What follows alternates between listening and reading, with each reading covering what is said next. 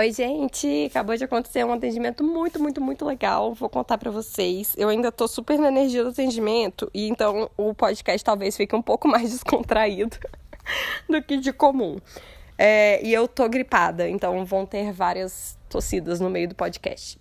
É, bom, eu atendi agora uma cantora e eu queria, assim, deixar muito claro que esse podcast, para mim, pelo menos para mim, esse atendimento, ele foi um atendimento que fala muito de como tudo tá ligado e que o nosso inconsciente tá ativo o tempo todo e a gente tem que prestar atenção nos sinais, assim. É, eu tô falando isso porque durante uma, a conversa inicial que eu tive com a cliente, eu nunca eu não gosto de conversar no atendimento. Eu foco só no filminho. O filminho já me diz tudo. Mas eu senti muita vontade de conversar com ela. E aí, conversando com ela, surgiram o que eu achei que aparentemente eram informações aleatórias e que no final todas elas se encaixaram em alguma parte muito importante do atendimento. Então eu comecei a conversar com a cantora, ela era cantora. Então eu comecei a conversar com ela. É, e aí a primeira pergunta que eu fiz para ela, eu senti ela muito quietinha. E aí eu perguntei para ela se ela era quietinha. E aí ela falou que, que era, que era mais quieta, porque ela sentia, que na verdade ela sentia que ela gastava muita energia, que ela ficava muito cansada, então ela ficava mais quietinha para se preservar. Só que eu olhava para aquele mapa e tinha muita energia naquele mapa. Na verdade, ela tinha vários trânsitos que indicam exatamente o oposto, assim, de ter é, o oposto não, desculpa. O que complementa isso, né? Que ela tem tanta energia para gastar que às vezes ela se é, exaure. Mas no que estava acontecendo, ela, tava, ela já se sentia sem energia, sem gastar, ela já se sentia sem energia. Aí, bom, isso me chamou a atenção. Aí, ela. Foi a, a primeira pergunta que eu fiz. Aí, conversa vai, conversa vem. Eu perguntei para ela se ela tinha rotina. Ela falou que a rotina dela era um pouco bagunçada. E ela tem. Ela tinha uma posição no mapa que indica a necessidade de rotina. Para ela é importante ter essa, essa estrutura mais presente. É, aí ela começou a me contar que ela era cantora e que ela tinha ela gostava muito de cantar as músicas do Frozen. E aí, sabe aquela música Let It Go? E aí os amigos dela zoavam muito ela. Isso foi uma informação aparentemente aleatória. No final fez todo sentido. E aí ela foi, enfim, foi contando. E ela tinha um, um apelido, assim. É, ela, ela, enfim, quando ela me adicionou no Skype, o, em vez do sobrenome, era um apelido de infância que ela recebeu que dizia sobre o cabelo. Ela pintava o cabelo desde os 15 anos. E aí isso também me chamou a atenção. Como geralmente as pessoas colocam o sobrenome em e-mail, essas coisas, e o dela era apelido, eu perguntei para ela o nome inteiro. E me deu vontade de perguntar para ela da onde eram os sobrenomes dela. Ela só tinha dois sobrenomes, eu fiquei com vontade de saber se era da mãe e do pai, e os dois eram por parte de mãe. E aí já tinha me chamado a atenção questões paternas no mapa e ela falou que ela não conhecia o pai, que recentemente, assim, acho que ano passado, ela foi perguntar para a mãe dela a história do pai, o que, que aconteceu, que, que, enfim, qual era a história deles. É... E aí foi isso, assim, ela começou a contar da psicóloga dela, o que aparentemente também eram informações aleatórias. Ela começou a contar da psicóloga dela, do trabalho que elas estão fazendo juntas, que a psicóloga também questionou questões paternas, da onde veio a história dela, e que a psicóloga falou muito sobre amor com ela é, que amor para ela, ela só, na visão da psicóloga dela, ela só amava a mãe dela e que amor para ela simbolizava dor. Então ela, ela, ela meio que deixava o amor de lado, assim, para não poder sofrer. Enfim, fomos pro filme com todas essas informações jogadas que aparentemente eram aleatórias. A gente foi pro filme, o filme dela era uma era o meu antigo apartamento que eu morava, não sei, se, bom, enfim, eu acabei de mudar para uma casa e ela o filme aconteceu nesse meu antigo apartamento. Com várias. A decoração estava pronta, não era uma mudança. A casa estava montada, mas tinham várias caixas embaladas, fechadas, espalhadas em lugares aleatórios da casa. Então era muito difícil, por exemplo, chegar na cozinha porque tinha caixa, eu tinha que pular a caixa, eu não conseguia ir no quarto. Todas as janelas estavam fechadas e não tinha porta de entrada e saída do apartamento. o apartamento, nesse caso, para mim, simbolizou é, situações, lugares, áreas da vida dela em que eram familiares, eram antigas para ela, eram conhecidas, mas estava deixando ela um pouco sufocada.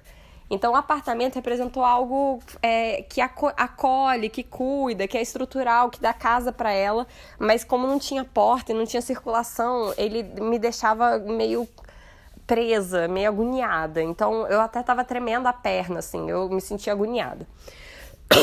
As caixas estavam muito curiosas, porque o apartamento estava montado, mas as caixas estavam em lugares muito atrapalhando, assim.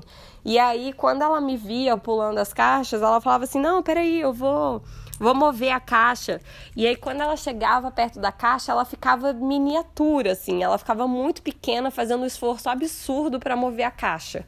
E isso me dava a ideia de que a gente estava falando de coisas estruturais coisas muito antigas. O apartamento me simbolizava coisa antiga. A caixa me simbolizava coisas que já estavam lá há muito tempo, então ela se acostumou com as caixas, porque ela mesma não estava incomodada com a caixa.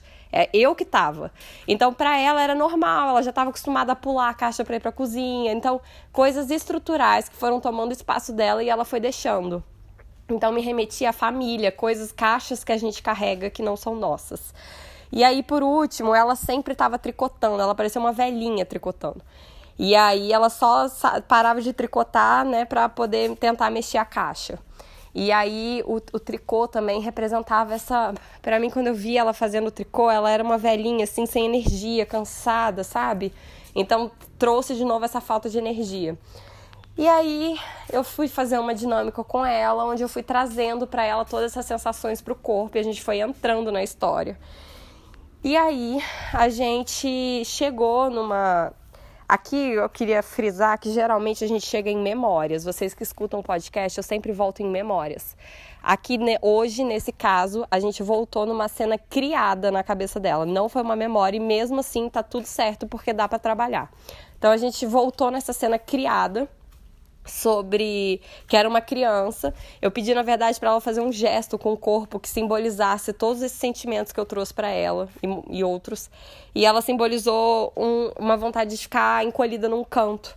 E aí a gente foi para uma cena onde tinha essa criança que foi criada, tá? É, essa criança encolhida no canto, observando pessoas a mãe, enfim, a família da mãe, a família do padrasto dela, brigando, enfim, num movimento. E aí a gente começou a destrinchar. E o que que acontece? Resumo da ópera. É, ela sentia que foi, foi um peso, foi difícil para a mãe ter. É, como é que fala? Como se ela estivesse devendo a mãe, pela mãe ter tido ela sem pai, ter tido todo esse trabalho. E aí ela sentia meio que, que com peso, com uma dívida, então ela não podia dar trabalho. Além disso, ela teve, ela entendeu da criação dela de que rolavam muitas conversas de adulto. Os adultos só faziam conversas de adulto, então não tinha muito espaço para ela como criança. E para ela poder ter espaço e ser ouvida, ela tinha que ser uma boa menina. Era essa a frase, uma boa menina. Então ela tinha que ser comportada, ela tinha que ser responsável, ela tinha que ser madura. E aí tudo isso pegava muito para ela na garganta. Nós duas sentimos muita garganta durante o atendimento. E ela é cantora. E ao mesmo tempo a mãe Gente, lembra lá no início que eu falei que há 33 anos ela não, não falava, eu não falei a idade dela, né?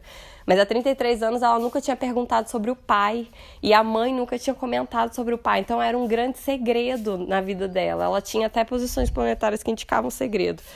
E aí ela assim, a gente sentia muito isso na garganta, é uma coisa que nunca foi conversado, nunca tive direito de perguntar, eu tenho medo de que se eu perguntar, ela vai se chatear comigo e eu vou perder ela também, e eu tenho que ser uma boa menina, porque eu, eu preciso desse afeto. Lembra que eu já falei várias vezes com vocês que afeto é questão de sobrevivência para criança e ela precisa disso, ela vai atrás disso, então se os pais não olham para a criança, eles estão olhando para algum lugar, para alguma dor, alguma coisa, a criança vai para essa dor para poder receber atenção. E era mais ou menos isso que estava acontecendo. Então, todo esse tabu, esse segredão que acontecia, era uma metade dela que ela não acessava. Porque pensa, se nós precisamos, aquela bióloga, se nós precisamos de um gameta masculino e um gameta feminino para poder gerar a vida, metade sua é do seu pai metade sua é da sua mãe. Não tem como. E ela não conversar, não saber da origem dela, era metade dela que ela não acessava.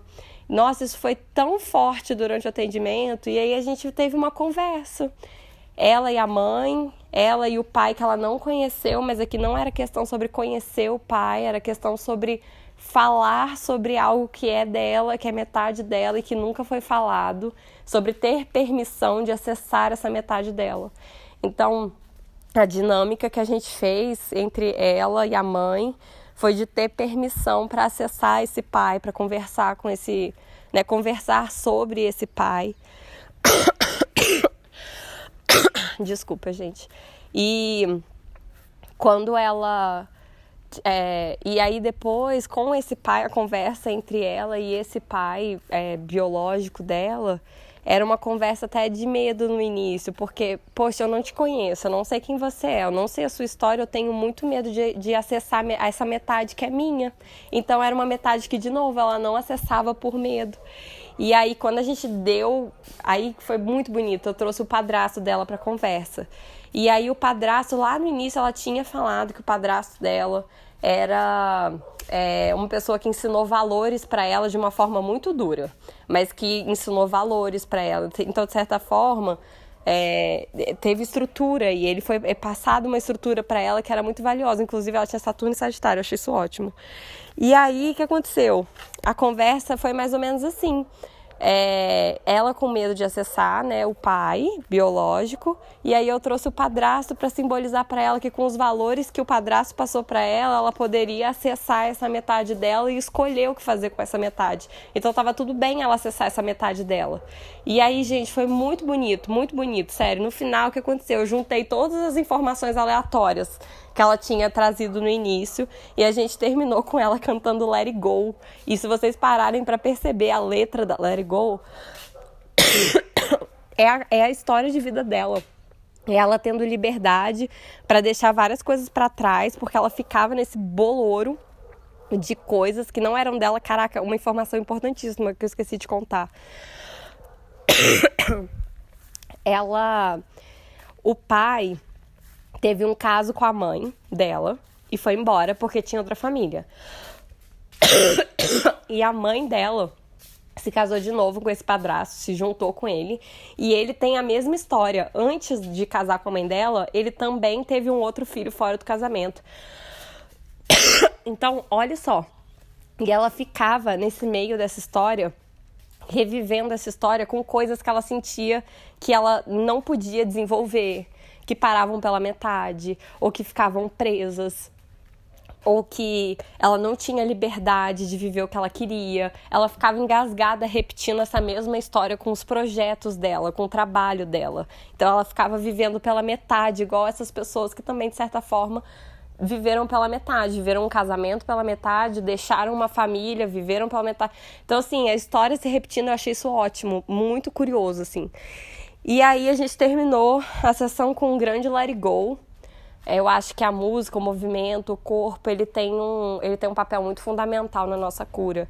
E a letra da Let It Go tinha muito a ver com essa história dela, de deixar uma parte dela para trás, de não ter medo de assumir quem ela é, de viver por inteiro. Então a gente honrou essa história desses dois pais e dessa mãe, honrou essas metades que não puderam ser vividas, esses tabus que não puderam ser conversados, como uma grande parte dela que construiu ela também, mas que ela não precisava viver pela metade para honrar esse amor por eles, nem para honrar a vida que ela recebeu.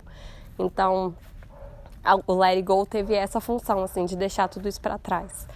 É, foi, enfim, a história do amor que a psicóloga dela falou encaixou certinho, porque a mãe dela representava esse grande amor para ela, mas que ao mesmo tempo era dolorido para ela porque ela, ela fazia todo esse segredo, esse eu não posso falar, eu não posso viver, eu tenho que ser uma boa menina, eu tenho que ser quietinha. Gente, ela não era quietinha, a criança dela sentia uma grande espoleta, ah, doida, querendo correr, gritar, conversar, perguntar. E ela tinha que ser quietinha, porque ela tinha que ser uma boa menina, então ela diminuiu a voz dela, ela deixou de fazer as coisas, ela foi ficando sem energia para poder se encaixar. Então, realmente era um amor que doía. Olha o tanto de coisa que ela fez por amor, para receber amor, para honrar amor. Então, para sentir mais perto desse amor. Então, enfim, a, a, no final a gente. Foi muito bonito. Eu chorei ouvindo ela cantando Let It Go. Eu fiz ela cantar Let It Go durante o atendimento, de verdade. E aí eu chorei cantando, ouvindo ela cantar Let It Go. Foi muito bom, foi muito bonito, assim, para mim, participar dessa história e ver que, cara, o nosso inconsciente ele é absurdo. Ela me entregou várias chaves. Ela falava que por anos ela cantava Let It Go e o povo zoava ela. Então, assim, para mim foram várias chaves que ela me entregou aleatoriamente que se encaixaram no final. E a história do cabelo vermelho é que é o seguinte: é, então ela pintava o cabelo desde a adolescência.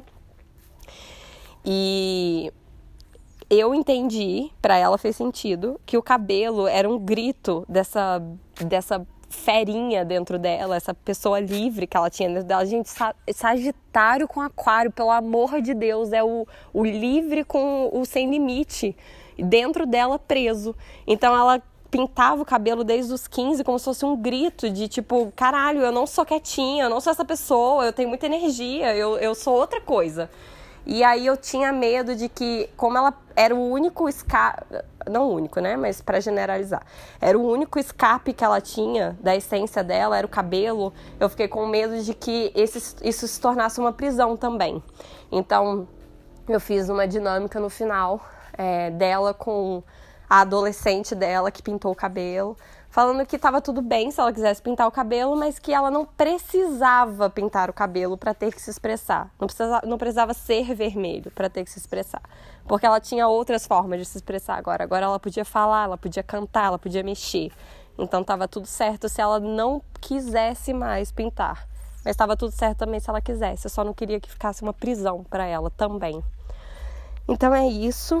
Eu espero que eu tenha conseguido passar a história para vocês porque foi muita coisa espalhada e foi uma das coisas que eu falei para ela no início, assim.